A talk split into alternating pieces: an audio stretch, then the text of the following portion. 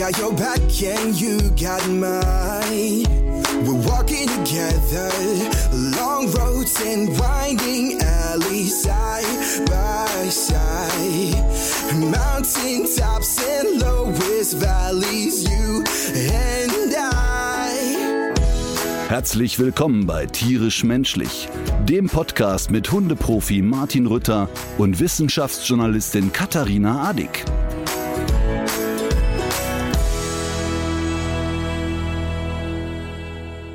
War aufregend, oder? Äh, was genau? Mein Leben? Der, dein, dein Wochenende war, glaube ich, aufregender als meins, äh, obwohl ich auch, obwohl ich auch eine gute Geschichte zu erzählen habe. Aber ähm, ich hatte den Eindruck, dass die letzten Tage bei dir deutlich dichter gewesen sind als bei mir. Äh, die letzten Tage, aber nicht ich. Nee, Ich war nicht dicht. gratuliere. Ja, schieß los. Was war Spannendes bei dir? Was war Spannendes bei dir los? Ach so, ich jetzt oder was? Ja, ich zuerst? Sicher. Ladies first, sagt man da so. Ja, ich, ich bin äh, ich bin wandern gewesen und zwar äh, im, irgendwo im hessischen Nirgendwo. Absolut Leben am Li- Limit. Katharina Ja. war Wanner. Way. Wie wir ja alle wissen, bin ich ja jetzt Leistungssportlerin Mhm. und äh, war deshalb natürlich auch bei unserer äh, Wandergruppe ähm, an erster Stelle zusammen mit Alma. Der Deutsche Leichtathletikbund hat sich bei dir gemeldet aufgrund deiner 10 Kilometer Leistung? Richtig. Ich bin jetzt auch fürs Astronautentraining angefragt. ähm, aber ich, ich habe mich jetzt einfach am Wochenende, habe ich es nochmal ruhiger angehen lassen und bin durch die ähm, hessischen Wälder gestapft. Und wie gesagt, in einer Wandergruppe mit mehreren Personen und zwei Kindern und zwei Hunden. Und einer von diesen beiden Hunden war, wie man sich vorstellen kann, Alma, die an der Leine ging. Und ein weiterer Hund war noch dabei, eine wirklich äh, sehr, sehr betagte Labradorhündin, die ich schon kenne, seitdem sie ein kleiner Welpe war. Und ich habe jetzt in den letzten Jahren auch so ein bisschen mitbekommen, wie sehr doch ihre Sinne schwinden. Selbst wenn man ihr ein Leckerchen direkt vor die Nase legt, äh, kriegt sie es nicht mehr unbedingt mit. Und sie erschreckt sich auch, wenn man ähm, von hinten ankommt, um sie zu streicheln. Äh, was einerseits sehr traurig ist, aber ja, mit 14 oder 15 Jahren ist das, ist das nun mal so. Und diese Hündin jedenfalls lief ohne Leine, trottete so vor sich hin. Von der sind auch nicht mehr solche groß, großartigen Ausbrüche zu erwarten. Die schnüffelte plötzlich sehr aufgeregt an einem Holzstapel, an so einem Stapel von Holzstämmen, der direkt am, am Wegesrand lag. Und mein erster Gedanke war, da ist irgendwas. Döner. Wurstbrot, Ja. sowas. Also wir waren tatsächlich so tief im Wald, dass mich auch der Döner überrascht hätte, aber irgendwas, was da vielleicht ein Wanderer hinterlassen hat und besser nicht gefressen werden sollte. Und weil ich ja ganz vorne lief, ähm, bin ich dann schnell hinterher mit Alma und sehe diesen wedelnden Hund da stehen und vor ihm ganz offensichtlich Welpen. Also ich habe drei, vier so kleine pelzige Hintern gesehen, die unter diesem unter diesem Holz, Holzstapel hervorguckten und ich dachte als allererstes an äh, an Wildkatzen Mhm. und habe natürlich erstmal sie da da weggezogen, weil man ja dann sofort denkt, äh, was ist, wenn sich dann Geruch überträgt oder was macht der Labrador überhaupt mit den kleinen? Dann habe ich die aber gesehen und äh, es zeigte sich eben ein kein Katzengesicht, sondern es war etwas Hundeartiges Ach, und es waren kleine grau-schwarze Welpen. Okay. Ja, und ähm, wir sind da natürlich, also wir sind da, wir haben uns dann ganz schnell verzogen, Warum? weil ich habe gedacht, wenn wenn die Mutter mal wieder zurückkommen will, um okay. die zu versorgen, dass die dann von uns gestört ist. Ja. Ja, und so ich habe ich war ich habe nicht mal ein Handyfoto gemacht. Nein. Also wir haben das so, wir haben uns da so schnell nein, wieder verzogen. Nein, nein, Doch. nein, du hast kein Foto gemacht. Doch. Oh man. Also erstmal Nein. ist es natürlich, äh, glaube ich, klug, dann auch da äh, wegzugehen. Aber ich hätte auf jeden Fall Fotos gemacht. Mhm.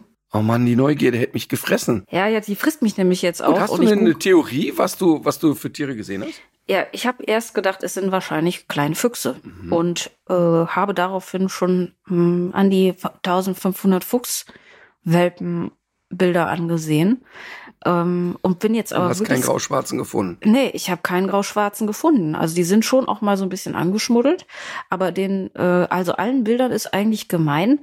Jedenfalls den, also die, die Bilder, die ich gesehen habe, äh, die zeigen ganz eindeutig diese helle Fuchsfarbe. Und das hatten die nicht. Die waren auch nicht, das war kein Dreck, das Mhm. waren einfach eine komplett andere Fellfarbe. Und jetzt kommst du. Ja, also sagen wir mal so, rein theoretisch ist es natürlich möglich, dass du kleine Wolfswelpen gesehen hast. Mhm. Ähm, eben drum könnte ich dich leicht schütteln und würgen, dass Mhm. du keine Fotos gemacht hast, weil das ja auch, und das meine ich wirklich ernst, ähm, der Forschung dienlich gewesen wäre.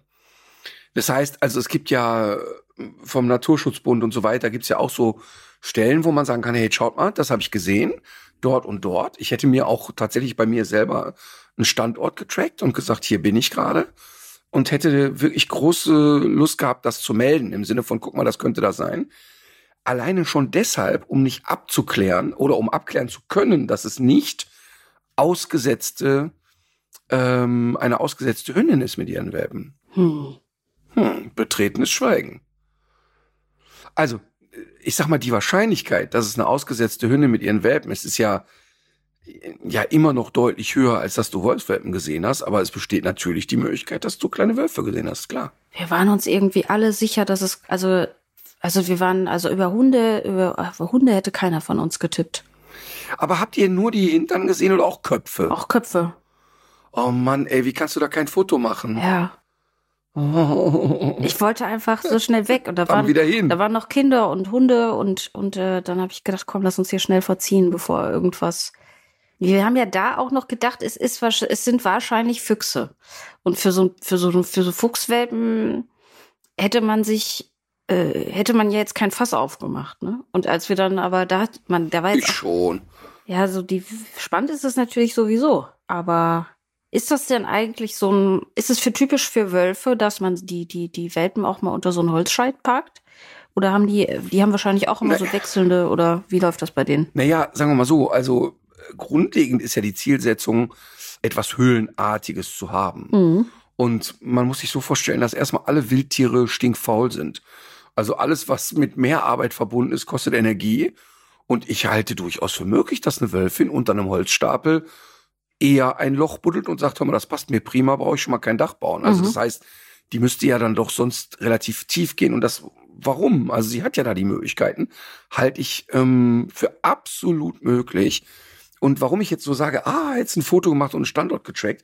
Wir sind ja immer noch in der Situation, dass ähm, die Bevölkerung sehr ambivalent ist zu dem Thema Wolfspopulation in Deutschland. Ne? Also äh, die einen schreien, so, jetzt haben wir den Salat, die fressen alle unsere Kinder. Und die anderen, besonders die, die im zehnten Stock in einer Großstadt wohnen, sagen, Mensch, das ist doch schön, dass Wölfe in Deutschland sind. Mhm. Und die Wahrheit liegt ja in der Mitte. Also Mhm. man muss natürlich aufpassen und natürlich ist, ähm, das haben wir auch in der Reportage, die wir damals gedreht haben, schon, und das ist ja jetzt schon ein paar Jahre her, sehr deutlich dokumentiert, dass ähm, die Wolfspopulationen wachsen, was ich erstmal gut finde. Aber man muss natürlich schon gucken, dass sich die Lebensräume nicht permanent überlappen. Denn eins ist klar, ne? Also wenn ein Wolf die Möglichkeit hat, ähm, in Pferde- oder Schafstall zu gehen und hat da keine große Gegenwehr, ist das natürlich einfach, sich da zu bereichern. Mhm. Ähm, Im Umkehrschluss äh, wäre natürlich genügend Wild in unseren Wäldern, dass die Wölfe sich da kugelrund fressen. Aber trotzdem ähm, finde ich eben deshalb so interessant, dass permanent auch Populationen registriert werden. Und ähm, die große Schwierigkeit ist ja immer, auch in den Diskussionen, du kannst einen Wolf mit Vergrämungsmaßnahmen nur sehr schlecht kommen. Mhm. Das heißt also, die gegen große Strecken, da kann auch durchaus in einer Nacht mal 100 Kilometer zurückgelegt werden. Und ja, das kannst du natürlich sehr schlecht nur eingrenzen. Du kannst nur sehr sagen, ey, pass mal auf, ihr könnt jetzt in den und den Wäldern in der Eifel könnt ihr bleiben, ansonsten lieber nicht. Das ist schwierig. Das ist ein hochkomplexes Thema. Und deshalb glaube ich, dass jeder Wolfssichtung und jeder Wolfsfund tatsächlich auch eine Hilfe ist, Mhm. um mehr zu erfahren, um mehr zu wissen. Ich glaube nur eher oder habe die Hoffnung, dass es eher vielleicht was Schäferhundartiges war. Mhm. Aber die Chancen sind heutzutage ja natürlich nicht mehr gegen null, dass du einen Wolfskontakt hast. Mhm. Aber du hältst auch den Fuchs für unwahrscheinlich, wenn die so dunkel gewesen sind. Also, ich sag mal so, wenn du jetzt viele, viele Bilder gegoogelt hast und du sagst, eigentlich war nix ähnlich, dann Mhm. würde ich das auch ausschließen. Ich meine, du wirst ja Bilder vergleichen können. Ja, nee, ich würde das, glaube ich, ich bin da noch nicht so sicher. Also ich habe jetzt, ähm, die waren noch sehr, die waren noch sehr jung. Und die waren zwar so plüschig, wirkten auch sehr wohlgenährt. So jung oder so alt, dass du sagen würdest, die hätten schon gehen können oder haben die jetzt sozusagen, die haben sich noch so kommen. Also die ersten zwölf bis 14 Tage sind die blind und taub, können nicht laufen. Oder würdest du sagen, nee, die waren schon eher so vier Wochen alt und mobil? Die waren tapsig und mobil. Ach, krass, und da machst du keine Bilder. Aber weißt du was? Jetzt, so, ähm, ich überlege gerade, weil ich, ich kenne jemanden, der in der Nähe wohnt, ähm, der auch dabei gewesen ist. Mhm. Mm, das wäre natürlich jetzt vielleicht gar nicht so doof, man würde da vielleicht dann noch mal hingehen, oder? Das war ja erst gestern Nachmittag. Ja, ja, genau. Nur trotzdem muss man ja sagen, wenn es jetzt ein Wildtier ist, Mhm. dann mit dem gebührenden Abstand, der gebührenden Vorsicht. Wenn man jetzt für möglich hält, es ist eine, eine Wölfin Mhm. mit Welpen, dann würde ich das jetzt mal mit meinem laienhaften Verstand als nicht ungefährlich bezeichnen. Mhm. Aber du weißt schon, dass, dass Füchse, wenn die klein sind, also vier, sechs Wochen, dass die nicht rot automatisch alles Nee, sind. Ne? rot sind die nicht. Nee. So eine rot-graue Melierung, die auch mal schwarz-grau sein könnte, das ist möglich, das weißt du, ne? Also so genau weiß ich das nicht. Ich habe einfach ein paar Bilder gegoogelt äh, und habe nichts nichts passendes gefunden, aber ich bin nicht sicher. Also Aber ich, wenn du mal, es gibt ähm, eine Seite tierauffangstation.de, da sind zum Beispiel kleine Fuchsbabys abgebildet. Und wenn du dir die anguckst und auch der gemeine Hörer und die gemeine Hörerin kann das jetzt parallel tun, da sieht man schon, dass wenn die noch ganz klein sind, dass die schon auch, ich sag mal, was grau-schwarz meliertes haben können. Ne?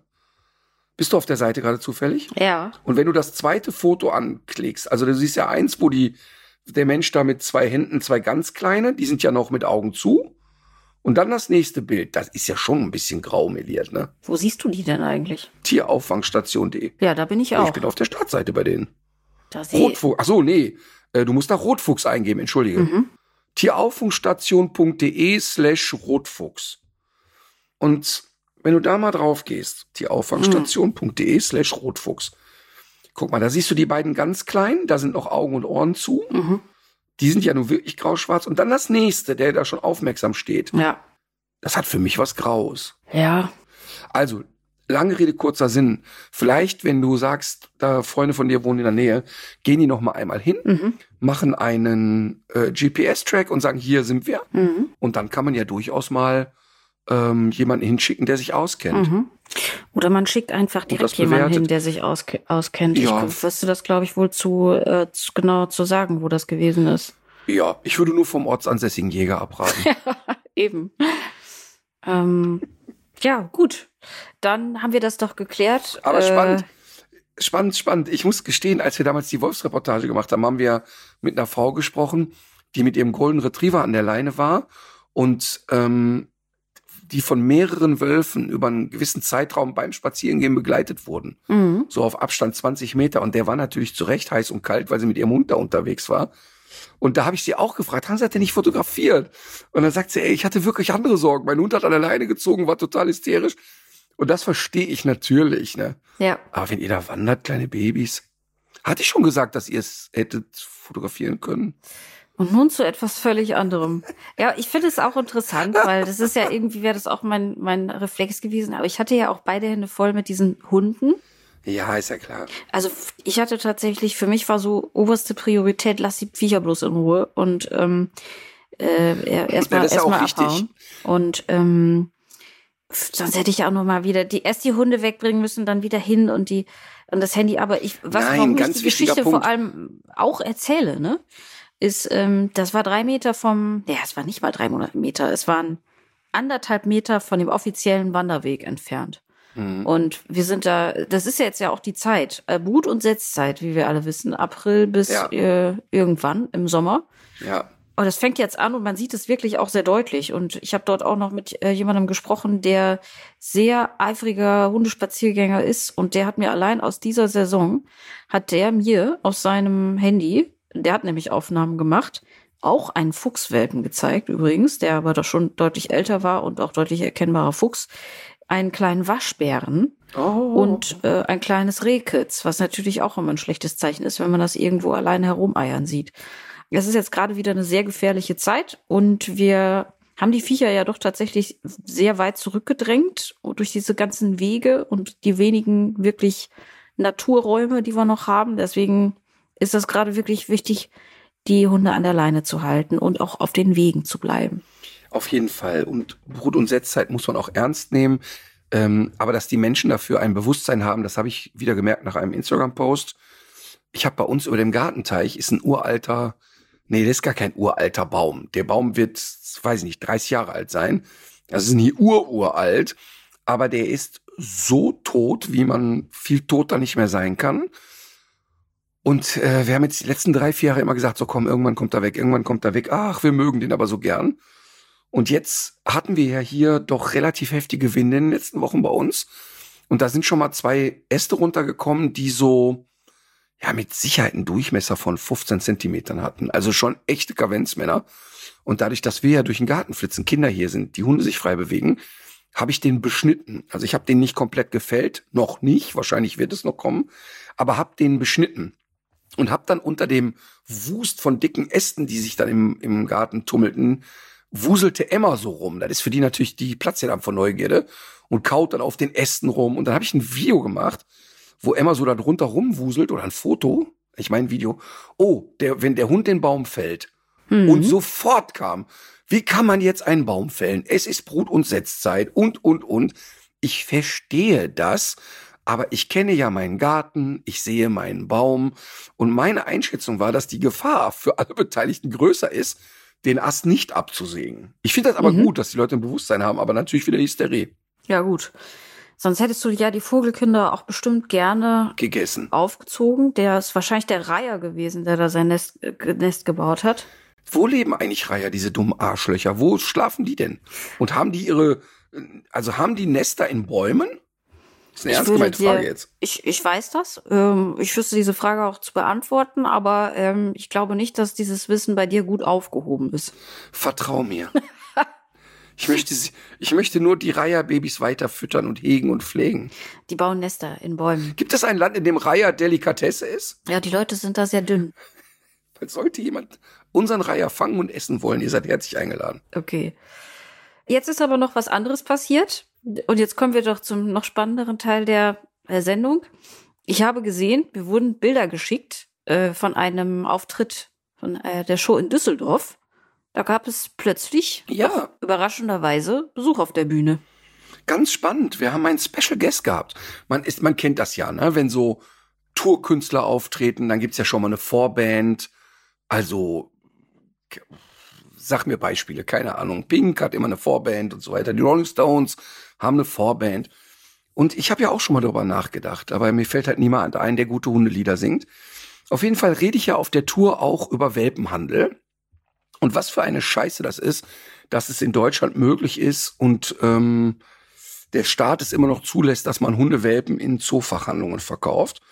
Und ich zeige ja dann da regelmäßig Bilder ähm, von der Welpenstube Winkel in Dorsten, von Marc de Reike in Belgien, von Zoo Zajak und äh, schaffe ein Bewusstsein dafür, dass das aus meiner Sicht schlimmste Tierquälerei ist ähm, und dass man da den Riegel vorschieben muss und sage ja den Leuten immer, pass auf, ich brauche euch, jeder von euch muss heute Abend hier rausgehen und drei, vier Leuten erzählen, dass das, was wir da in der Reportage zum Thema Welpenhandel berichtet haben, wir haben eine große Reportage drüber gemacht, dass das so nicht geht.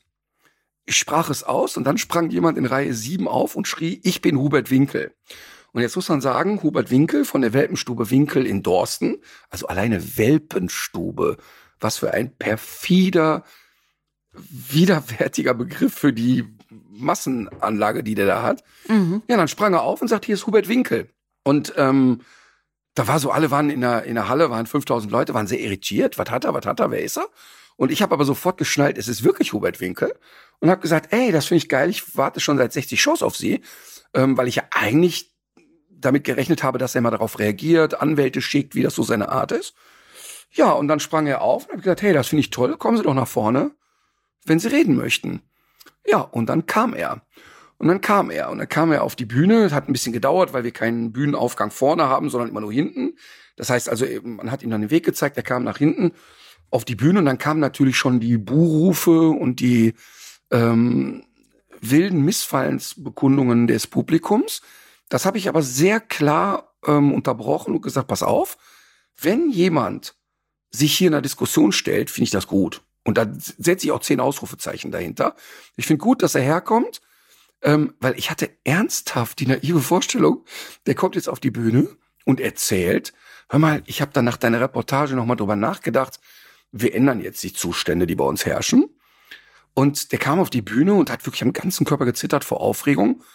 Und ich dachte da noch, das sei so eine Art Aufregung, weil er natürlich nicht gewöhnt ist, vor so vielen Leuten zu sprechen. Mhm. Und habe ihn sehr warm und, und wirklich, wirklich herzlich empfangen und habe gesagt, ey, verstehe ich auch und wir machen das schon und ich finde das gut, dass sie sich stellen und wir kriegen das irgendwie schon hin. Und dann hat er aber sehr interessante Theorien vorbereitet und auf der Bühne zu Anfang erstmal erstmal behauptet, ich würde Lügen über ihn verbreiten und ähm, dass die Dinge ja nicht stimmen und mhm. hat dann Beispiele genannt. Und dann habe ich aber bei allen Beispielen gesagt, aber entschuldigen Sie mal bitte, das sehen wir ja on camera. Wir sehen das ja. Also die Dinge denke ich mir ja nicht aus, wie schlecht es den Hunden bei ihnen geht, wie, wie doof die Produktionsstätten in Ungarn sind und so weiter und dass das für Hunde nicht gut ist. Und dann haben wir über eine Anlage gesprochen, die er wohl betreibt in Ungarn. Und dann sagt er, ja, was hast du denn dann auszusetzen? Ich sag, da sind 80 Welpen in dem Stall. Da sagt er, ja, aber hier sind 5000 Menschen in der Halle. Also, äh, da habe ich ihm erklärt, gesagt, aber Entschuldigung, 5000 gut sozialisierte Menschen, die freiwillig zu einer Veranstaltung kommen. Ist das nicht vergleichbar wie 80 Babys, Babys in Stall sperren? Äh, ja, ist auf jeden Fall irgendwie offensichtlich Polemik und ähm, kann man kann man jetzt nicht wirklich ernsthaft darauf antworten. Genau. Und er hat dann also ernsthaft die These aufgestellt, dass er alle 40.000 Welpen, die er in seinem Leben verkauft hat, wären alle liebevoll betreut und unter anderem würden die alle schon von Menschen begleitet und leinenführig gemacht und auf die Welt vorbereitet. Mhm. Und da kannst du dir ja vorstellen, mir fiel das dann schwer, ähm, ernst zu bleiben. Bin ich aber. Also das Video, ähm, also wir zeichnen ja jede Show auf. Infolgedessen haben wir die Szene ja komplett. Das Video werden wir auch öffentlich machen, weil es kippte dann in Bedrohungen. Mhm. Im Publikum war immer so die Stimmung, buh, aufhören, nimm den Mann runter. Und ich habe bei jedem Zwischenruf gesagt, ey, bitte gebt uns jetzt die paar Minuten darüber zu reden. Es ist wichtig, dass wir hier reden. Und das, ich finde das erstmal wichtig und gut, dass er sich hier stellt der hatte wirklich Müll erzählt. Also auch, auch nachweislich Dinge erzählt, die nicht der Realität entsprechen. Und da kam ein älterer Herr an die Bühnenkante und sagte dann so, also die Bühne ist so 2,50 hoch, stand dann so davor und sagte dann, geben Sie dem Mann jetzt hier bitte nicht weiter Spielfläche, ist ja furchtbar. Und dann steht Winkel ja. da und wirft, und wirft diesem älteren Herrn so provozierende Küsse zu. Oh, okay. Und macht dann immer so zu dem, zu, also woran du siehst, ist einfach nicht ganz knusper scheinbar. Ja. Und dann hat er irgendwann gesagt, ja, warum, wenn ich was zu verbergen hätte, sollte ich mich hier auf die Bühne stellen? Und dann habe ich gesagt, ja, ganz einfach, weil sie einen wahnsinnigen Druck haben. Und dann packt er sich dann so an die Eier und sagt, ja, hier, Druck in der Hose habe ich höchstens.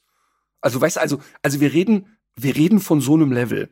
Also wirklich ähm, sehr, sehr das interessant. Hat, äh, das, ich habe das, ich habe das, ich habe es eben gesehen. Ich habe mir diesen Ausschnitt nämlich schon angeguckt, eben mhm. kurz bevor wir äh, uns hier zusammengeschaltet haben. Und ähm, ich muss auch sagen, es, es kippte dann irgendwann ja. und dann wurde es auch immer gruseliger. Und ja, er fing ja dann absolut. auch an, dich immer mehr zu berühren. Genau, er wurde dann touchy, kam immer näher. Mhm. Und irgendwann hatte er sich dann in Rage geredet. Und ich finde nach wie vor, und das ist auch wirklich der Tenor, ich habe es ja vielen Leuten gezeigt, die auch gar nicht wissen, worum es da geht. Aber der Tenor war ja von allen, Ey, krass, wie ruhig du eigentlich warst die ganze Zeit. Also ich hab ja, bin ja überhaupt ja, nicht. Ich, fand ich auch. Ich bin ja auch überhaupt nicht darauf eingegangen. Und dann rückte der mir aber immer mehr auf die Pelle und stupste mich immer so an. Und es gipfelte dann darin, dass er immer näher kam und dann irgendwann wirklich wütend sagte, ähm, so, das ist jetzt das letzte Mal hier und jetzt hast du das letzte Mal meinen Namen in den Mund genommen. Und dann habe ich ja so sinngemäß gesagt, ja, das glaube ich nicht. Ich werde jeden Abend weiter diese Geschichte erzählen und natürlich ihren Namen nennen. Und dann ging's los. Ja, dann werde ich den Leuten mal alles über dich erzählen. Ich habe keine Ahnung, was der meint. Und dann sage ich mir natürlich, ja, gerne, ist ein freies Land. Und du merktest, der redete sich dann in Rage. Und, mhm. und ein interessanter Move war auch, weil ich bin ja ein großer Fan von Körpersprache, Kommunikation, Rhetorik und das ist ja wirklich mein Thema. Und der machte dann einen Move, den auch gerne Diktatoren und Politiker machen, die angegriffen werden. Der sagte dann, ja, und ich habe heute hier meine vier Kinder dabei zwischen neun und dreizehn. Also er wollte dann quasi in die Richtung gehen, er ist Opfer und seine Kinder leiden darunter. Ne? Mhm. Ne? Ich bin darauf nicht eingegangen. Ich fand nur sehr merkwürdig, dass er seine Kinder einer solchen Situation aussetzt. Denn die, kannst dir ja vorstellen, mhm. wie die mhm, Stimmung mhm. in einer Halle war.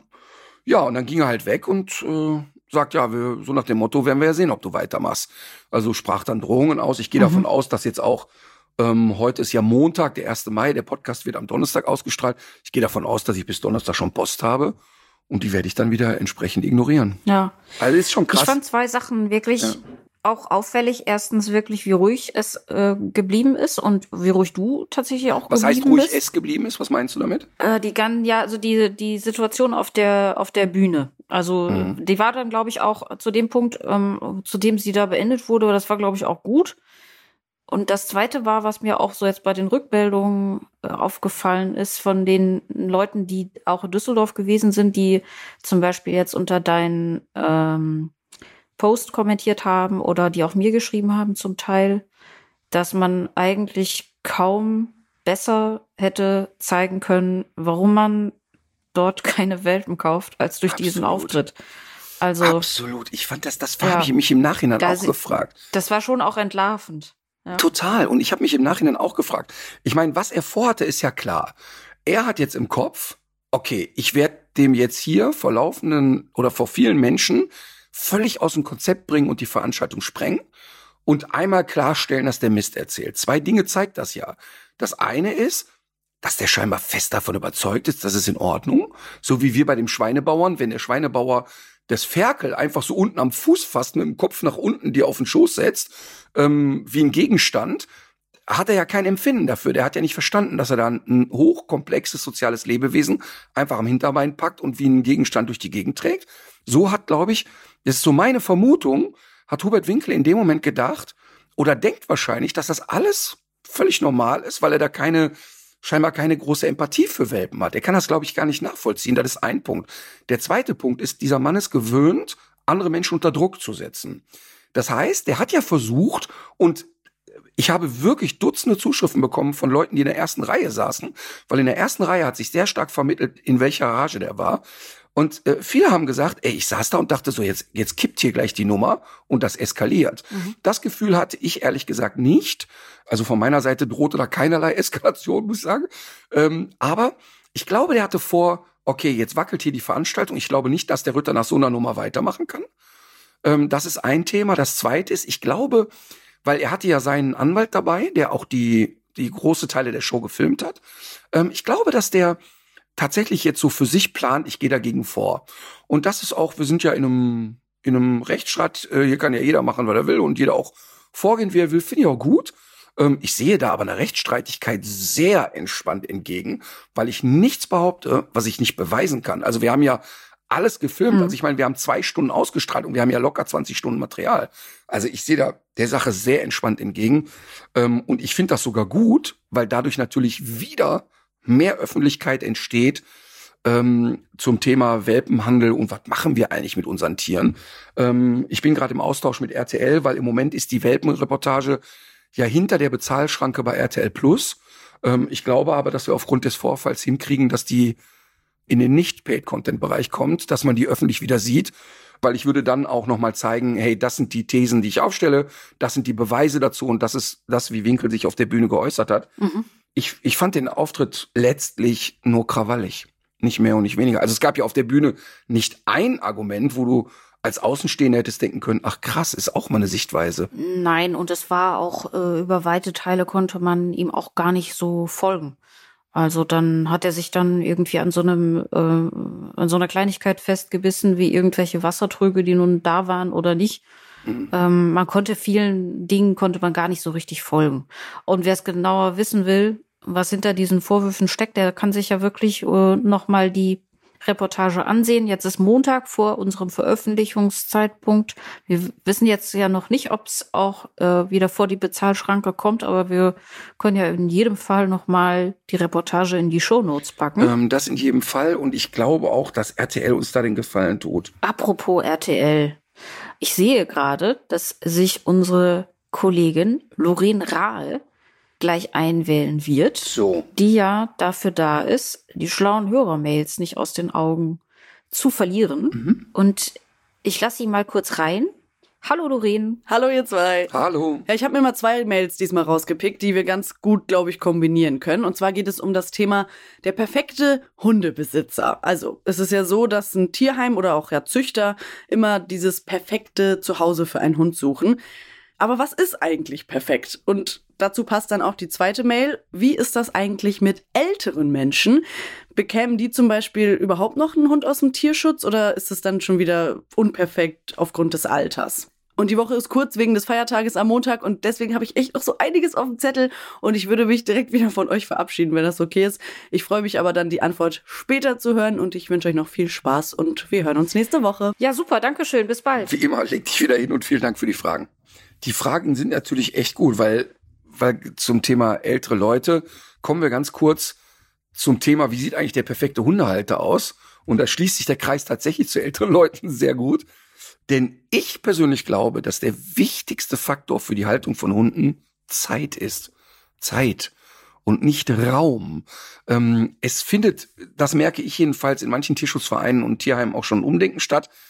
Aber in vielen Tierschutzvereinen und bei vielen Tierschützern ist ja immer noch die Meinung weit verbreitet. Ja, also dieser und jene, jene Hund, den können sie echt nur haben, wenn sie ein großes Grundstück, ein großes Haus, großen Garten haben. Mhm. Ich würde, ja, es natürlich für wenig klug halten, sich einen russischen Ovtcharka in die Innenstadt von Köln in eine 40 Quadratmeter Wohnung unterm Dach zu holen, weil ähm, es diesem Hund natürlich nicht gerecht wird, weil er ja sehr aufpasst und da wahrscheinlich oft anecken wird.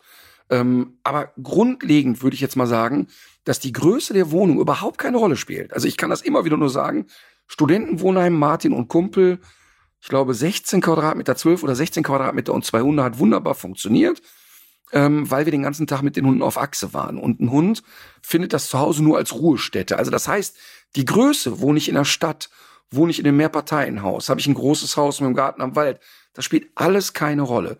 Die Kernfrage muss sein, bin ich in der Lage, den Hund zeitlich intensiv zu betreuen? Also das heißt, wenn zum Beispiel ein Paar kommt, beide sind voll berufstätig, beide können den Hund nicht mit ins Büro oder an den Arbeitsplatz nehmen, scheidet das einfach aus. Also es geht auf gar keinen Fall, dass Hunde acht, neun, zehn Stunden am Tag alleine sind. Also ich sag mal, man kann sie schon auf vier, fünf Stunden verträglich trainieren, finde ich. Aber wenn es dann deutlich mehr wird, dann finde ich es ein Problem. Mhm. Nicht, wenn das mal passiert, aber regelmäßig sieben, acht Stunden alleine halte ich für ungünstig. Ich halte es mhm. auch für ungünstig. Die Theorie, viele sagen dann ja, ich kaufe mir zwei, dann sind die ja nicht alleine. Das stimmt, die sind nicht alleine weil sie einen Artgenossen haben, die sind aber zu zweit alleine, weil die ja einen Teil der Gruppe immer wieder verlieren. Also das heißt, die merken ja immer wieder, guck mal, ein Teil der Gruppe geht, meine Menschen, und wir bleiben hier alleine. Also das ist keine ausreichende Alternative meiner Meinung nach. Mhm. Ähm, dann finde ich, sollte der perfekte Hundehalter muss nicht derjenige sein, finde ich, der mit seinem Hund ja eine perfekte Erziehung anstrebt, aber der gut vorbereitet ist, wissenstechnisch, der ahnt, was auf ihn zukommt, welcher Hund ist für ihn gemacht, ähm, kennt er so die Grundregeln, ist er bereit, auch sich das finanziell aufs Auge zu drücken, denn das wird manchmal unterschätzt und kostet eben auch viel Geld. Mhm. Und das sind für mich eigentlich schon die Kriterien. Und deshalb verstehe ich überhaupt nicht, warum es für ältere Menschen so schwer ist, einen Hund aus dem Tierschutz zu bekommen. Ich habe das wirklich oft gehört, also dass Menschen, die aus meiner Sicht echt noch gut unterwegs sind, also Warum soll nicht ein 70-jähriger Mensch, der noch proper unterwegs ist, warum soll der denn nicht einen Hund bekommen? Der ist so total bescheuert. Ja. Also, dass jemand jetzt mit, vier, mit 84 keinen Welpen mehr haben sollte, Komma, es sei denn, es ist geregelt, dass die Kinder oder Enkel den Hund übernehmen werden später. Ähm, selbst dann fände ich es noch in Ordnung, muss ich sagen. Aber wenn jemand, keine Ahnung, 70 ist, warum soll der nicht einen Hund bekommen? Ähm, denn gerade in der Altersphase, Rentenalter kommt, haben die Leute doch Zeit und und das ist ja für beide Parteien so eine wunderschöne Situation, dass man sich so hat. Also da finde ich, äh, müssen die Tierschutzvereine umdenken und da müssen die sich auch öffnen. Denn äh, gerade ältere Leute, finde ich, sind meistens sehr gut geeignet für den Hund. Mhm. Natürlich kann ich jetzt nicht, jetzt beziehe ich das mal auf meine Mama, die war dann halt, keine Ahnung, mit 75 schon nicht mehr mobil, äh, wog dann 45 Kilo. Ja, ich meine, dass ich der keinen einjährigen Schäferhund nach Hause schicke, ist ja klar. Aber warum hätte die denn jetzt nicht so ein 6, 7 Kilo Hündchen ähm, noch wunderbar betreuen können? Jetzt mal, es ging mit ihrer Krankheit nicht, aber, aber wenn sie jetzt, warum soll nicht eine 75-jährige Rentnerin, die 50 Kilo wiegt, warum soll die denn nicht so einen 8 Kilo Hund noch betüddeln? Zumal es ja das auch, also- zumal es ja auch so ist, dass die Leute, äh, die heute alt sind, ganz anders drauf sind als die Leute, die noch vor 20 Jahren alt waren. Ja, klar. Äh, ich habe ich hab vor, vor äh, ich glaube so am Donnerstag bin ich mit Alma und noch zwei weiteren Hunden in einer kleinen Gruppe im Wald gewesen und da kam uns ein älterer äh, Nordic Walker entgegen und der sprach kurz mit uns, hat sich bedankt, dass wir die Hunde an die Seite geräumt haben, erzählte noch, dass er mit seiner Frau tags zuvor äh, so eine E-Bike-Tour gemacht hat und dann von einem Hund angesprungen wurde, Ups. äh, woraufhin seine Frau dann wohl auch einen gefährlichen Schlenker mit diesem E-Bike gemacht hat. Und dann stellte sich raus, dass dieser Mensch, den ich wahrscheinlich so auf Mitte 60 getippt hätte, dass der in den nächsten Wochen wohl noch 83 werden möchte. krass. und- krass. Und äh, der wirkte wirklich, also fast so fit wie ich. Ne? Das, ist ja, das ist schon eine schwierige Sache, aber ähm, das ist eben was anderes heute. Und es spricht aus meiner Sicht auch überhaupt gar nichts dagegen, dann noch sich einen Hund anzuschaffen. Es muss ja vor allem auch, es muss ja auch kein ganz junger Hund mehr sein, der noch so extrem bewegungsfreudig ist. Aber wenn es auf jemanden trifft, der selbst auch noch so bewegungsfreudig ist in dem Alter, warum denn dann nicht? Ey, guck mal, wenn ich überlege, mein Stiefvater wird jetzt 78, ne? Also in diesem Jahr Skiurlaub gemacht. Also wir reden nicht wandern, Skiurlaub gemacht. Ja. Äh, sein, seine Tages, sein, seinen Tagesablauf in der Woche. Montag Verabredung Tennis Doppel. Dienstag zum Golfen, Mittwoch Krafttraining, Donnerstag Einzelstunde Tennis, Freitag Golfen. Wochenende komm, da gehe ich mehr beim Hundespaziergang mit. Ah, okay, alles klar. Ne? Weißt also, äh, das ist, du hast völlig recht. Wenn ich dann denke, meine Oma mit 60, die hatte dann Kriegszeiten erlebt und so weiter. In meiner Kindheit war eine Oma mit 60 wirklich eine Oma. Und Ja. auch wenn ich mir heute Fotos von ihr angucke, also die sah aus wie 80, wie die Leute, die heute 80 sind. Und ähm, deshalb, also ich finde wirklich ganz, ganz gut, wenn ältere Menschen noch die Chance bekommen, mit einem Hund zusammenzuleben. Ja. Ich habe einen Tipp bekommen und zwar zu unserer Spoilerei beim Rasseporträt. Es gibt ja Leute, die äh, möchten gerne mitraten und deswegen hatten wir jetzt gesagt, wir schreiben gar nicht mehr rein in die Folgenbeschreibung, um welche Rasse es geht. Und jetzt hat mir eine Hörerin aber empfohlen, doch einfach die Standardnummer reinzuschreiben in die Beschreibung. Das machen wir fortan so, denn wer das Okay. weiß, der, Der, hat, ähm, der, hat es der sowieso heißt nicht Wiegald Boning. Ja. Der heißt Wiegald Boning. Ich war, ey, das muss man echt mal sagen, ne?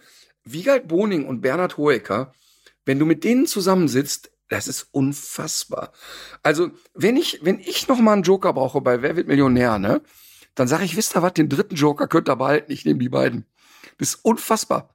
Das ist unfassbar. Ich habe das bei ähm, Bernhard Heuke auch mal bei einer Produktion erlebt. Da haben wir so eine Römer-Show gemacht und das war wirklich, der wusste das einfach alles tausendmal besser als wir. Das war ganz beeindruckend.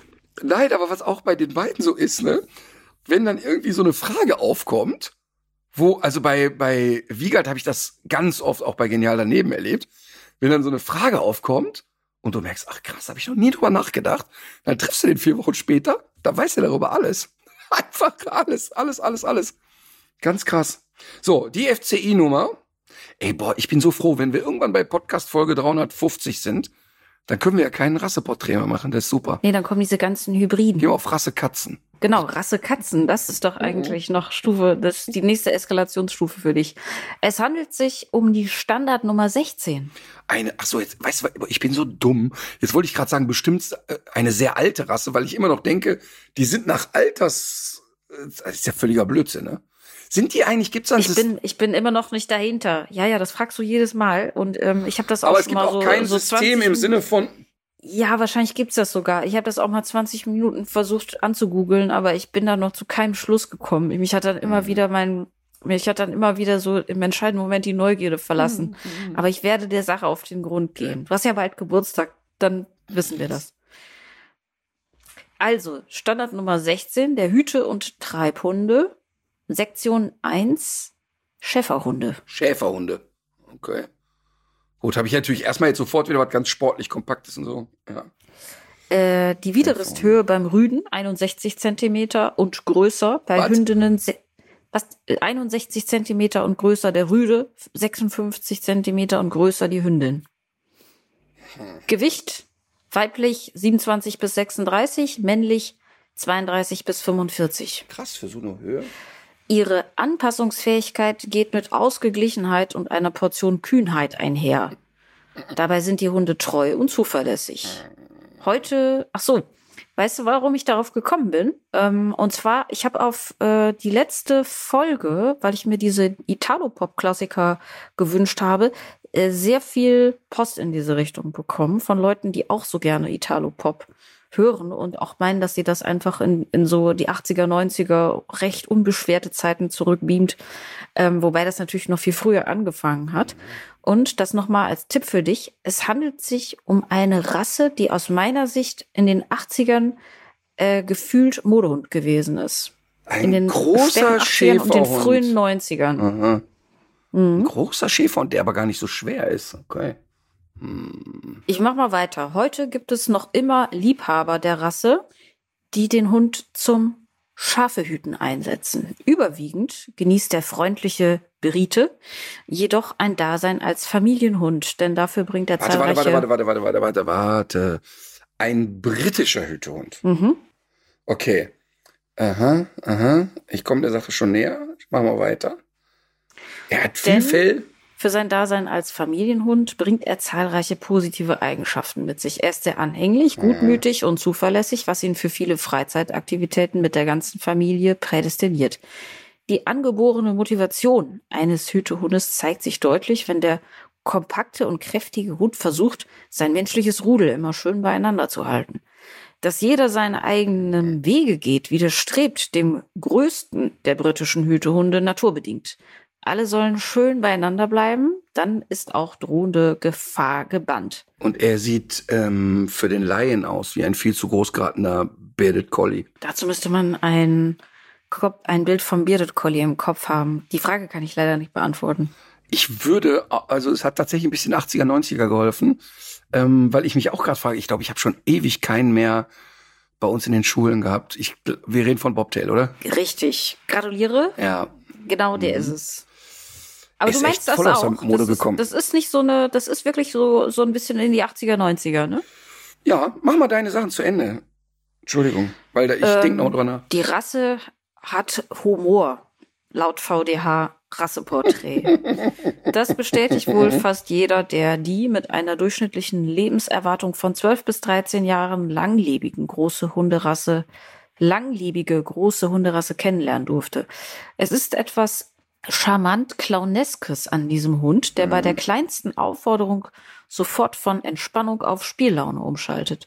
Bei aller Ruhe und Ausgeglichenheit, die der Old English Sheepdog, so sein offizieller Name, an den Tag legen kann, sprudelt er vor Lebensfreude und Unternehmungslust. Ja, so, äh, Kraft, Ausdauer, Geschicklichkeit, äh, dann das übliche, liebevolle, konsequente Erziehung. Mm, Ich glaube, so sehr viel Neues steht jetzt hier nicht mehr drin. Mm, Sie behaupten sich als Fährtenhunde und punkten im Breitensport. Von Agility-Plätzen sind sie ebenso wenig wegzudenken wie von Flyball-Meisterschaften und Obedience-Turnieren. Ja, üppige Haarpracht pflegen. Also man muss ihn wohl auf, das Fell kann man sich vorstellen, ist pflegeaufwendig. Ähm, ja, und zur Herkunft vielleicht noch. Aus England wurde dort ursprünglich zum Schafehüten eingesetzt. Die alte Hütehundrasse trieb traditionell das Vieh zu den Märkten, aber auch der Schutz der Herde oblag den Hunden und das bei Wind und Wetter zu jeder Jahreszeit, was das dichte, feste Haarkleid erklärt. Es bietet optimalen Schutz, auch bei widrigen Wetterbedingungen. Die Route wurde damals oft kopiert, um ein Hängenbleiben und damit verbundene Verletzungen zu verhindern. Angeblich gab es aber immer wieder auch Old English Sheepdogs, die ohnehin ohne Route geboren wurden, was auch zur Bezeichnung Bobtail führte. Das so viel bedeutet wie Stummelschwanz. Ja, also der Bobtail ist, ähm, äh, also ich glaube auch ein bisschen aus der Mode gekommen. Vielleicht ähm, gibt es da jemanden da draußen, der sie züchtet oder uns mal mit Zahlen versorgen kann, denn es ist auf jeden Fall ein gefühlter Wert, dass ich die auch in den 90ern oft oder viel häufiger gesehen habe. Es ist ein unglaublich pflegeintensiver Hund. Also ich, ich persönlich kann ja mit einem Hund, den ich jeden Tag bürsten muss, wenig anfangen. Also nur aus meiner stumpfen Faulheit heraus. Ähm, was aber beim Bobtail auch mit denen, mit denen ich zu tun hatte, oft unterschätzt wird, ist tatsächlich die Vehemenz, mit denen die wachsam sein können. Mhm. Ähm, denn die wurden ja auch immer als sogenannte Herdengebrauchshunde definiert. Also die haben auch, äh, sag ich mal, Vieh getrieben ähm, und auch eine gewisse Wachsamkeit an den Tag gelegt. Also ich würde den Bobtail als einen außerordentlichen guten Wachhund bezeichnen. Und das war eigentlich mit den Fällen, mit denen ich zu tun hatte, immer genau das Schicksal. Die Kinder sehen diesen Hund und sagen, boah, der ist aber wie ein Teddybär. Und viele Fremde wollen den anpatschen. Und wenn der gut darauf vorbereitet ist, muss das auch kein Problem sein. Ich habe aber leider mit ein paar Bobtails zu tun gehabt, die schon ziemlich kernig auch Menschen attackiert haben. Aha. Und das ist natürlich für die Leute so doof, weil der ja dieses unglaublich Teddyhaftige oder Teddyhafte hat. Ähm, sehr hübsche Hunde, sehr ansehnlich. Die laden wirklich ein dazu, man packt die mal an. Und wie gesagt, wenn die gut gezüchtet und gut aufgezogen sind, ist auch kein Problem. Aber die sind schon auch territorial und passen auch schon auf. Ähm, mhm. Ähm, insgesamt finde ich die aber auch gut lenkbar, haben eine Tendenz, schnell kläffrig zu werden. Also die bellen viel. Mhm. Ähm, aber ich wundere mich tatsächlich gerade auch ein bisschen, warum die so aus der Mode gekommen sind. Denn man hat ja eine Zeit lang sich so, ja, oder man konnte sich sehr darauf verständigen, wenn man mit dem Bobtail unterwegs war, war das sofort ein Blickfang und alle auch, boah, mhm. das ist aber ein hübscher Hund und wo kommt der her und so. Warum ist der aus der Mode geraten? Vielleicht doch, weil sich rumgesprochen hat, so einfach ist der nicht. Also ist auf keinen Fall ein Hund, ähm, von dem ich jetzt total abraten kann und wo ich sagen kann, um Gottes Willen auf gar keinen Fall. Aber es ist doch auf keinen Fall ein Hund, wo ich sagen würde, ja, das ist jetzt so im Vorbeilaufen gemacht, das passt schon. Das ist Arbeit. Mhm. Das ist wirklich Arbeit. Und wenn das erziehungstechnisch nicht so richtig gut läuft, kann das auch mal richtig blöd aus dem Ruder laufen. Ich habe eben noch mal versucht, auch rauszufinden, was den denn vielleicht auch in der Zeit zum Modehund hätte werden lassen können. Und ich könnte mir vorstellen, dass es irgendwie so eine Familienserie gab oder sowas, wo es, wo es ein, wo es ein Bobtail gab oder irgendwie so eine Fernsehshow. Aber ich, das, da, da, da bin ich noch gar nicht so richtig ja. fündig geworden. Aber der Hund hat ja auch mit so ein paar Krankheiten zu kämpfen, wobei das jetzt ja, wie man von anderen Rassen auch weiß, kein Grund ist, mhm. äh, die nicht weiter, dass sie nicht weiter auch Modehund sein können. Aber da gibt's eben auch staturbedingt eben HD und ED, also Ellbogenprobleme, Hüftprobleme. Dann hat er auch mit einigen Autoimmunerkrankungen erblich bedingt zu kämpfen und Ach echt? Äh, Auge und Herz. Also ist auch äh, wieder eher eine ähm, Vergleiche zu Rassen, die wir zu den letzten Wochen auch schon mal hatten, ähm, wieder eher so eine längere Liste möglicher äh, Belastungen. Aber wie gesagt, das wird's ja wahrscheinlich nicht. Das ist ja dann, das ist ja für Mode, ist ja Gesundheit nicht kriegsentscheidend. Das stimmt. Aber wenn du jetzt sagst, ähm, gab es Filme oder so etwas, wir haben vor ein paar Tagen haben wir einen Werbespot für Tractive gedreht. Ja. Also ne, Tractive GPS-Tracker für Hunde. Und den gibt's ja auch für Katzen. Und wir haben einen äh, Werbespot gedreht, wo Hund und Katze zu sehen sind. Und ähm, es gibt ja auch Filmtiertrainer. Und äh, bei Hunden, ich meine, bei Hunden brauchen wir keine Filmtiertrainer, da glaube ich, dass wir aus dem Netzwerk schon ein paar prima Hunde kriegen. Aber es gibt so eine ähm, Filmtiertrainerin, den, der ich sehr vertraue, das ist die Renate Hiltel. Und die Renate ist ähm, erstmal sehr erfahren, also wirklich sehr, sehr erfahren ähm, und gehört zu den Trainern, die sich am Set nicht unter Druck setzen lassen. Denn oft mhm. ist es ja, wenn, wenn am Filmset ähm, Tiere gefragt sind, dann ist Zeit eben auch Geld. So Drehtage können sehr teuer werden und dann muss das Tier auch irgendwie funktionieren. Und die ist echt cool da drin, auch mal am Set zu sagen, ja, das ist interessant, was die erzählt, das geht aber jetzt gerade nicht. Mhm. Die hatte mal so eine ZDF-Serie mit einem Parson Russell Terrier, ich glaube, das hieß Hier kommt Kalle oder Da kommt Kalle. Und diesen Hund habe ich auch mal im Studio gehabt. Super, super, super trainierter Hund. Ähm, und jetzt brauchten wir halt eine Katze. So, also Renate angerufen, hör mal, hast du eine Katze? Kannst du mit einer Katze kommen? Kam sie dann auch? Und das war äh, ganz krass. Also erstmal fand ich das alles sehr beeindruckend, mit welcher Ruhe und Sorgfalt und so, die das gemacht hat. Hatte den entsprechenden Hund dazu, denn wir brauchten ja jetzt auch einen Hund, der mit dieser Katze vertraut ist. Wir konnten jetzt keinen Hund gebrauchen, der sagt, oh, so eine Katze finde ich doof. Und auch die Katze braucht natürlich dann auch einen Hund, dem sie vertraut. Wir haben ja draußen gedreht. Mhm. Also wir haben nicht drinnen gedreht. Aber da hat Renate mir halt erzählt, es äh, wird jetzt eine Verfilmung von Lassie geben. Und sie hat die Collies trainiert. Ich glaube, mhm. da waren 16 Hunde irgendwie im Einsatz. Also nicht nur Collies, aber auch 16 Hunde. Ähm, und sie war da sozusagen die hauptverantwortliche Trainerin. Und da haben wir darüber geplaudert. Und dann ahnt man schon, ey, wenn der Film rauskommt, dann geht's wieder los. Dann wollen alle wieder Ach du Collies. Scheiße, ja, natürlich. Ja, ja. Und ich habe mit ihr ein kleines Interview gemacht zu dem Thema, das wir in den nächsten Tagen äh, dann auch mal ausstrahlen werden, war ist so fünf Minütchen, wo sie auch nochmal darauf hinweist, ähm, also der Impuls kam von ihr, das machen zu wollen. Ey, sie erlebt das immer. Sie hat auch so einen ähm, Picard bei sich und äh, sie bekommt dann immer so Schreiben, ja, ich habe mir jetzt auch einen Picard gekauft, weil ich ihren immer als so ruhig, war, ruhig wahrnehme. Und das sind Hunde, die haben aber wirklich ein ausgeprägtes Gaspedal. Und sie ähm, versucht das dann auch immer zu erklären. Und ähm, ich glaube, die Gefahr ist echt groß. Die heißen Picard, so wie, wie, der, wie, der, wie der Kapitän. Da können wir doch jetzt mal ein Rasseporträt. Jetzt frage ich die Katharina mal. Ähm, ja, kannst du ja mal gucken, welche FCI-Nummer der Hund hat. ähm, und also ich glaube, wenn der Film in die Kinos kommt, und das wird ein großer Kinofilm, dann werden wieder viele Kinder ähm, ein Lassie zu Hause haben wollen. Das ist natürlich für die Rassen immer blöd. Ja, aber als du das gerade sagtest, dass, äh, dass du die immer ähm, danach aussuchst, dass die eben auch die Viecher nicht unter Druck setzt an so einem Set. Man will ja auch nicht, dass es den Katzen so geht wie so Kinderdarstellern auf dem Til Schweiger drehen. Das möchte man ja nicht. Ey, jetzt kann ich dir mal eins sagen. Ich habe aber so einen Bremer erlebt. Ich habe vor, als wir damals Couch für alle Fälle gemacht haben, das war ja die erste Sendung, die wir gemacht haben, da gab's da so ein, hat man versucht, so ein Spin-off bei der ARD zu machen, hieß ein Team für alle Fälle statt ein Couch für alle Fälle. Haben wir, glaube ich, schon mal drüber geredet. Und da war der erste Drehtag, ach, ich habe doch schon mal von der verrückten Regisseurin Ja, ja. erzählt. Ja, natürlich. Ja, ja, und da war das auch so. Die hat dann auch. Stimmt. Und die hat dann wirklich diese Kinder, die da zu Gast waren, dann auch so durchs ganze Studio. Kann man ja die Kinder hier rausnehmen oder was? Was machen die Kinder hier noch im Studio?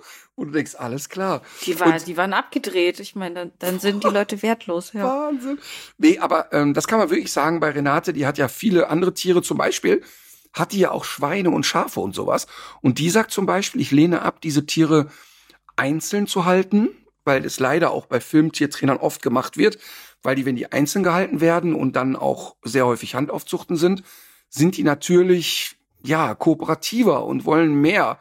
Und das sagt sie, macht sie gar nicht, weil der Teilausschnitt, wann ich mit denen trainiere, ist ja winzig klein im Vergleich zu deren Alltag. Das heißt also bei ihrer Range ähm, äh, leben die Tiere ja ganz normal und die sagt, deshalb lehne ich es völlig ab, hier ein Schwein in Einzelhaltung zu haben.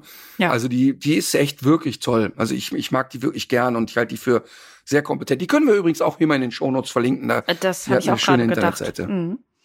Und dann habe ich gesehen, tatsächlich hat ja jetzt die Diskussion zum Thema Pferdeprofi stattgefunden. Ja, Da bin ich natürlich sehr gespannt, wie sich das äh, entwickelt hat. Wie viele Stunden habt ihr da zusammengesessen und vor allem, wann gibt's das zu sehen? also ich glaube, zusammengesessen in den Räumen haben wir wahrscheinlich so vier, fünf Stunden, bis alle dann verkabelt waren und so. Ich glaube, dass wir zwei Stunden 40 diskutiert haben oder zwei Stunden 30. Sehr rege Unterhaltung. Ich kann nur sagen, am Ende, warte mal, wir waren eins, zwei, drei, vier, ich weiß nicht, sieben, acht Leute. Ähm, am Ende standen alle nochmal zusammen und haben gesagt, ey, vielen Dank für die äh, Diskussion, war ein guter Austausch. Es gab an vielen Stellen auch keinen Konsens, aber man hat echt gut gesprochen und eigentlich müsste man das noch mehrmals wiederholen. Es gab nur eine Person, die ist ähm, schnaubend davongegangen aus persönlicher Motivation. Okay. Alle anderen fanden die Diskussion, glaube ich, ganz äh, hilfreich. Okay, also man darf gespannt sein. Und was schätzt du so ungefähr? Wann, wann, wann wird's zu sehen sein? Es ist ja wahrscheinlich jetzt doch äh, keine ganz äh, einfache Sache, weil ihr habt wahrscheinlich ja auch wieder mit mehreren Kameras gedreht und bei zwei Stunden 40 ähm, dauert's Ja. einfach, ne, bis es zusammengeschnitten ist. Genau, wir hatten hier, glaube ich, sieben oder acht Kameras, weil wir ja von jedem auch Reaktionen sehen wollen und auch eine totale und so weiter. Das heißt, wir werden das jetzt nicht schneiden im Sinne von, wir verändern etwas, aber wir müssen ja die Spuren aufeinander kriegen. Ja. Und wir haben gerade unglaublich viel. Ne? Also wir machen jetzt gerade die Live-Aufzeichnung von meinem Programm in Oberhausen. Das wird ja als Abendprogramm dann auch ausgestrahlt. Dann die Unvermittelbaren sind in der Hochphase. Der perfekte Hund drehen wir gerade. Ich denke, dass wir in vier, fünf Wochen soweit sind, haben aber auch allen Beteiligten gesagt, wir sagen euch vorher Bescheid und dann werden wir es natürlich, ähm, ich glaube, bei YouTube wird's laufen, aber wir werden es in allen Social-Media-Kanälen äh, kundtun. Okay, also ich freue mich drauf. Ich habe gehört, dass ihr euch ja auch einzelne Situationen angeguckt habt und äh, ich glaube auch, dass von dieser Diskussion auch noch äh, viele weitere ausgehen können und glaube, dass das was erstens sehr Besonderes ist im Rahmen von so einer ähm, TV-Produktion, sich damit so kritisch auseinanderzusetzen Natürlich. und ähm, ja, was, was wirklich auch so Mehrwert schaffen kann. Ja, und genau das ist ja auch äh, meine Mentalität und Mentalität unserer Mitarbeiter. Wir hätten es uns ja leicht machen können. Wenn mhm. da Kritik kommt im Internet, ja, pff, wen interessiert denn das? Uns nicht. Mhm. Also hätte man ja einfach drüber weggehen können. Also, aber ich habe das als Chance begriffen, zu sagen, hey, lass uns in die Diskussion gehen. Was ist in der Pferdehaltung, in der Tierhaltung, im Umgang mit Training, was ist eigentlich richtig oder falsch? Und ich finde das, ähm, muss man wirklich sagen, auch von allen Beteiligten gut, dass alle betreffenden Personen dann vor Ort waren. Fand ich ganz cool, ehrlich gesagt. Okay, gut. Willst du anfangen mit deinem Tipp? Ja, ich, ich möchte einmal noch mal ähm, in die Runde hier werfen. Vielleicht hat einer unserer HörerInnen ähm, einen schlauen Tipp für mich. Ich, ich äh, eskaliere Heuschnupfen technisch aktuell wieder. Und ähm, jedes noch so absurde Hausmittel, bitte empfehlt es mir. Ich werde jetzt alles ausprobieren. Ich reibe mir Brennnesseln in die Nase. Bist du ich wahnsinnig? werde mir Honigblüten rektal einführen. Ich werde alles machen. Ähm, nein, also Spaß beiseite. Ich möchte wirklich, also sollte da draußen noch mal jemand sitzen, der ähnlich geplagt ist wie ich, bitte einfach nochmal alle Tipps her. Ich bewerte die dann schon entsprechend für mich. Aber momentan ist es so, wenn ich ähm, Antihistamine nehme, ich bin so müde, ich möchte mit dem Kopf auf die Tischkante einschlafen. Ähm, und wenn ich sie nicht nehme, habe ich ein echtes Problem. Ich habe ein saugutes Nasenspray. Aber ich hatte dir doch zwei Mittel genannt, von denen äh, meine Bekannte, die in der Apotheke arbeitet, meine Freundin aus der Apotheke, äh, gesagt hat, dass die nicht müde machen. Und die Tipps waren viel trinken, heiß duschen, oder? Nein, das waren zwei äh, Mittel, die du dir einwerfen kannst, ohne dass dir der, der Kopf auf den Tisch fällt. Also ich würde Ach, krass, auch kannst da du mir immer, die noch mal schicken? Ja, das mache ich wohl. Also bevor du jetzt, Aber trotzdem, bitte schickt mir alle Vorschläge, die ihr habt. Alle. ich kann das nicht Bitte gut alle. heißen. Gerade in solchen Fällen, dann muss man auf evidenzbasierte Medizin zurückgreifen und nicht auf irgendwelche, irgendwelche, Nein, nein, nein. Auch sowas nein, wie mit der ja schwarzen Katze im Sack nachts auf den Friedhof gehen, dreimal um den Kopf kreiseln lassen. Wer heilt, hat recht, sagt man ja auch. Nein, nein, nein. Es können ja auch äh, sattelfeste medizinische, erprobte, evidenzbasierte Medikamente sein. Mhm. Einfach alles. Alles. Gut. Ich habe ja äh, schon eben gesagt, dass ich viele Rückmeldungen auf das Thema Italo-Pop äh, bekommen habe. Und vor dem Hintergrund möchte ich ein Buch empfehlen, was schon letztes Jahr erschienen ist. Und das heißt Azzurro mit 100 Songs durch Italien.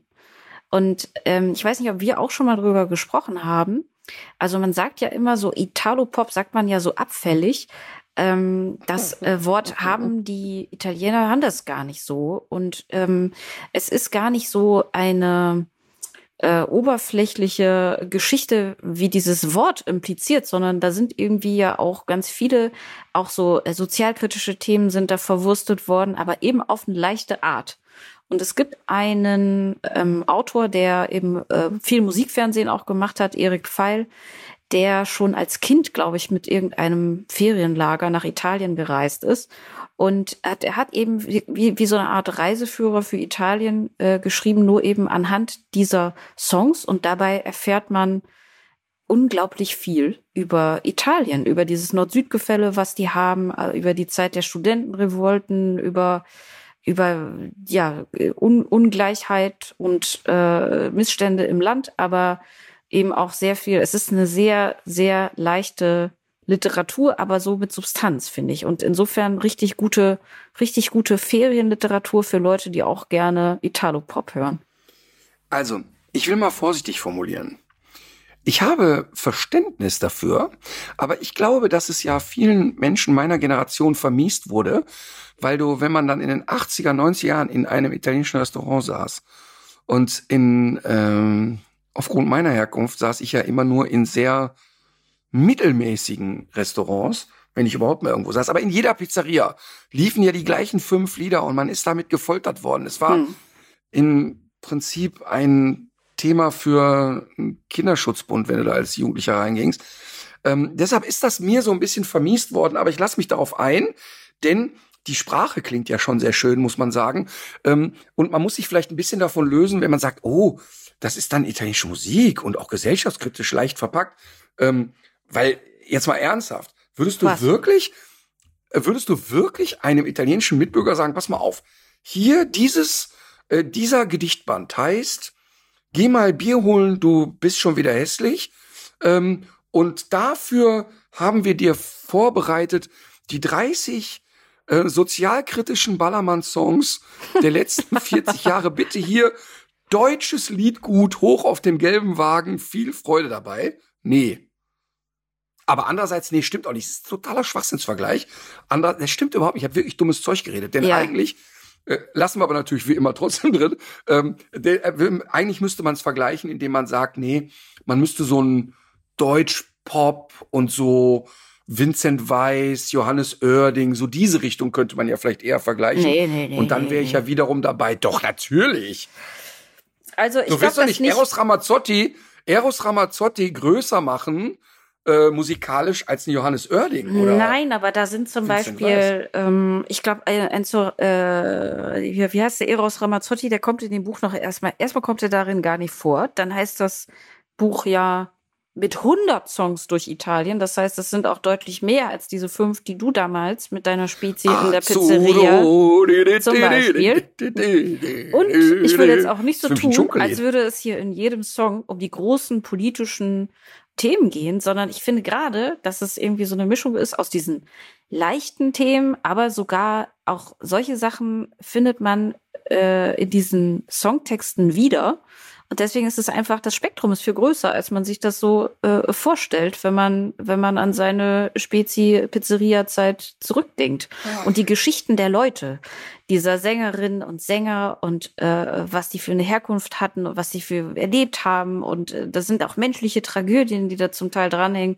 Es ist einfach, äh, es ist einfach ein Spitzenbuch. Wir sagen Dankeschön. 40 Jahre die Ah, Flipcast. jetzt habe ich diesen Ohrwurm wieder die nächsten Wochen. Nein, aber jetzt, also mir drängt sich ja der Verdacht auf. Entweder Ja. war Frau Adig als Jugendliche mal in einem Italienurlaub unglaublich verliebt in einen Einheimischen. Nee, ich bin nicht Oder nach, ist It- heute nach neu frisch verliebt? Urlaub. Nein, ich bin ja. Hast du dich äh, verliebt? Nein, ich bin ja dauerhaft. Ich bin ja, bin ja, äh, ich bin ja glücklich verheiratet, wie man so ne sagt. Aber ich Aber bin auch deshalb als, kann man sich ja trotzdem in den Nachbar-Italiener verlieben. Ist aber nicht der Fall. Und Okay. das beste Spaghetti-Eis macht auch sowieso in ähm, Köln die der, Eisdealerin. der Grieche. der Grieche um die Ecke. Okay, habe ich verstanden und ich mache mich jetzt auch nicht mehr lustig darüber, um ehrlich zu sein, ich mag ja diese Musik, aber man ist so ja, eben, das weiß ich doch. Ach, ich glaube auch. ein bisschen gefoltert worden. Ja, Okay. Ja, okay. Okay, okay, okay, verstanden. Falls du nicht weißt, was du mir zu, äh, zum Geburtstag schenken willst, dieses Buch würde mich erfreuen. ach cool. Äh, mein Tipp des Tages, äh, und darüber freue ich mich total, Matthias Mester hat sich entschieden, auf Lesetour zu gehen. Und das finde ich wirklich sehr cool. Ich hatte das Buch Klein Anfang, Groß rauskommen von ihm schon mal empfohlen. Ja, ja.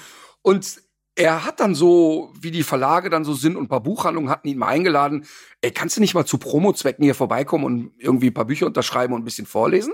Das hat er dann gemacht, war zu Anfang eher so bisschen schüchtern, würde ich fast sagen, und hat aber so ein unglaubliches Feedback bekommen, weil dann plötzlich bei den Lesungen schon 200 Leute waren und die den total abgefeiert haben. Und dann hat Matthias Folgendes gemacht. Er hat dann angefangen, sich mehr und mehr von den Büchern zu lösen und mehr und mehr so aus seinem Leben erzählt. Und jetzt sind diese Lesungen so ein Gemisch aus, ja, wir lesen auch mal ein Kapitel aus dem Buch, aber vor allen Dingen hat er ja so eine zauberhafte Art, den Leuten, finde ich, Mut zu machen. Er ist ein- ganz, ganz groß da drin. Er war vor kurzem in der, Talkshow 3 nach 9 und die Leute hingen ihm wirklich an den Lippen. Das war total spannend zu sehen, dass auch die Talkgäste dem so gerne zugehört haben, weil er ja eine sehr klare und nicht beschönigende Art hat, über seine Behinderung zu sprechen. Und ich sage bewusst Behinderung, weil er das auch so nennt. Ähm, wenn man mit dem Sport macht, dann weiß man, wer der Behinderte von beiden ist. Ähm, das ist wirklich, das ist so krass, wie sportlich der ist. Ähm, aber lange Rede, kurzer Sinn, es ist total schön, dass er das macht und aus der Ja. Komfortzone rausgeht und sagt, ich habe da Bock drauf. Ähm, sind 13 Termine, starten im November. Ähm, es sind aber zwei Veranstaltungen schon ausverkauft. Ich finde das wirklich geil. Ähm, oder an der Grenze gibt's noch ein paar Resttickets. Ähm, finde das total geil, dass er das macht. Und ich werde auf jeden Fall dahin gehen und freue mich darauf. Also, Das, das würde ich wohl auch tun. Also da, da möchte ich auch wirklich selber sehr gerne hingehen. Im November fängt's an. ja, Tickets gibt's bei Eventim und ähm, wenn man Fragen hat, kann man Matze bei Instagram auch einfach anschreiben und ähm, da wird er sicher gerne alles beantworten. 13 Termine, 7. November startet's. Mhm. Ach, an meinem Geburtstag. Was du ja sicher wusstest. Ja klar, ich ja klar. Natürlich, jetzt, ich habe dem Matze extra gesagt, komm, lass uns das bitte.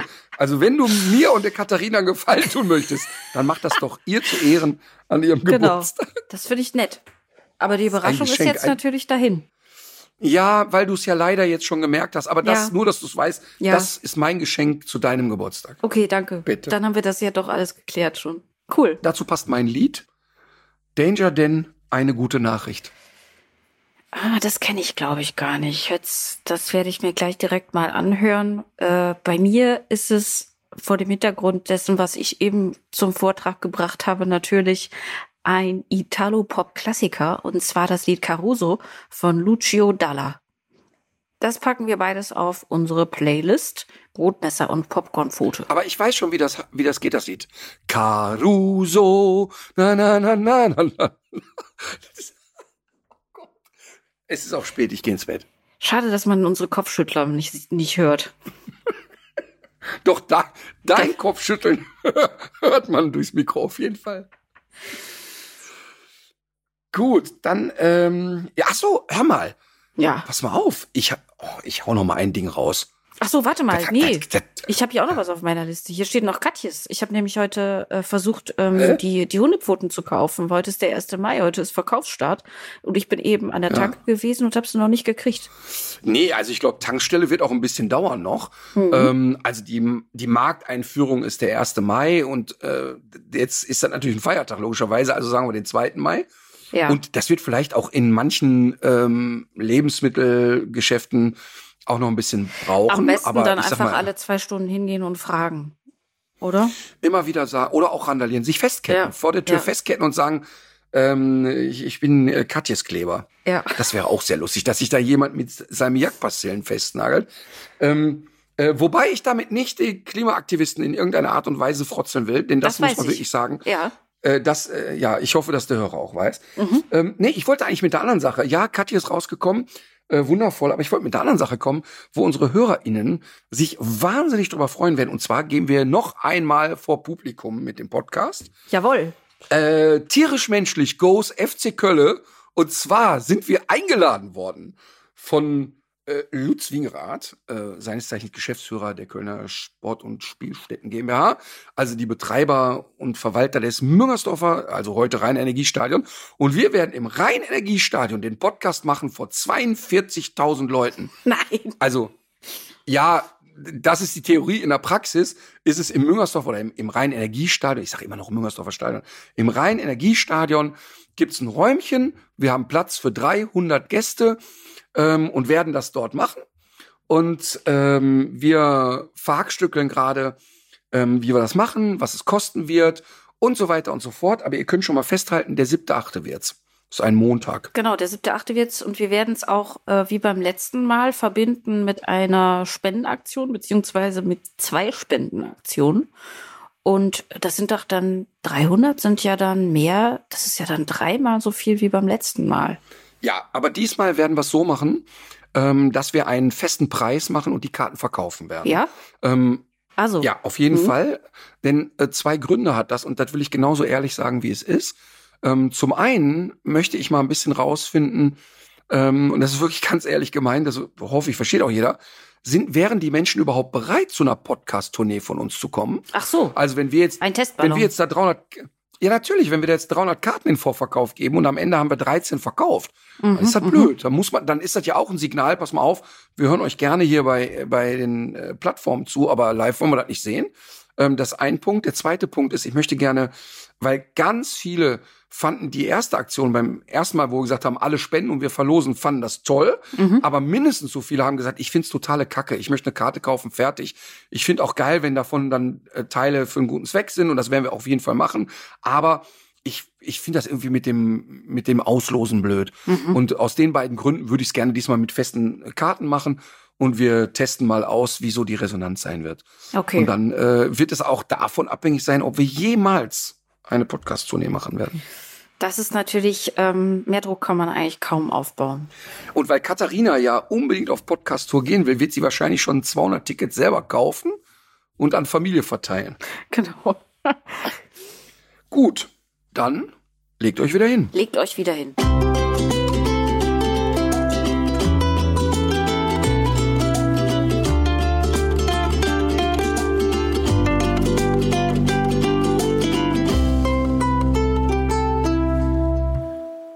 Dieser Podcast ist eine Produktion der Audio Alliance.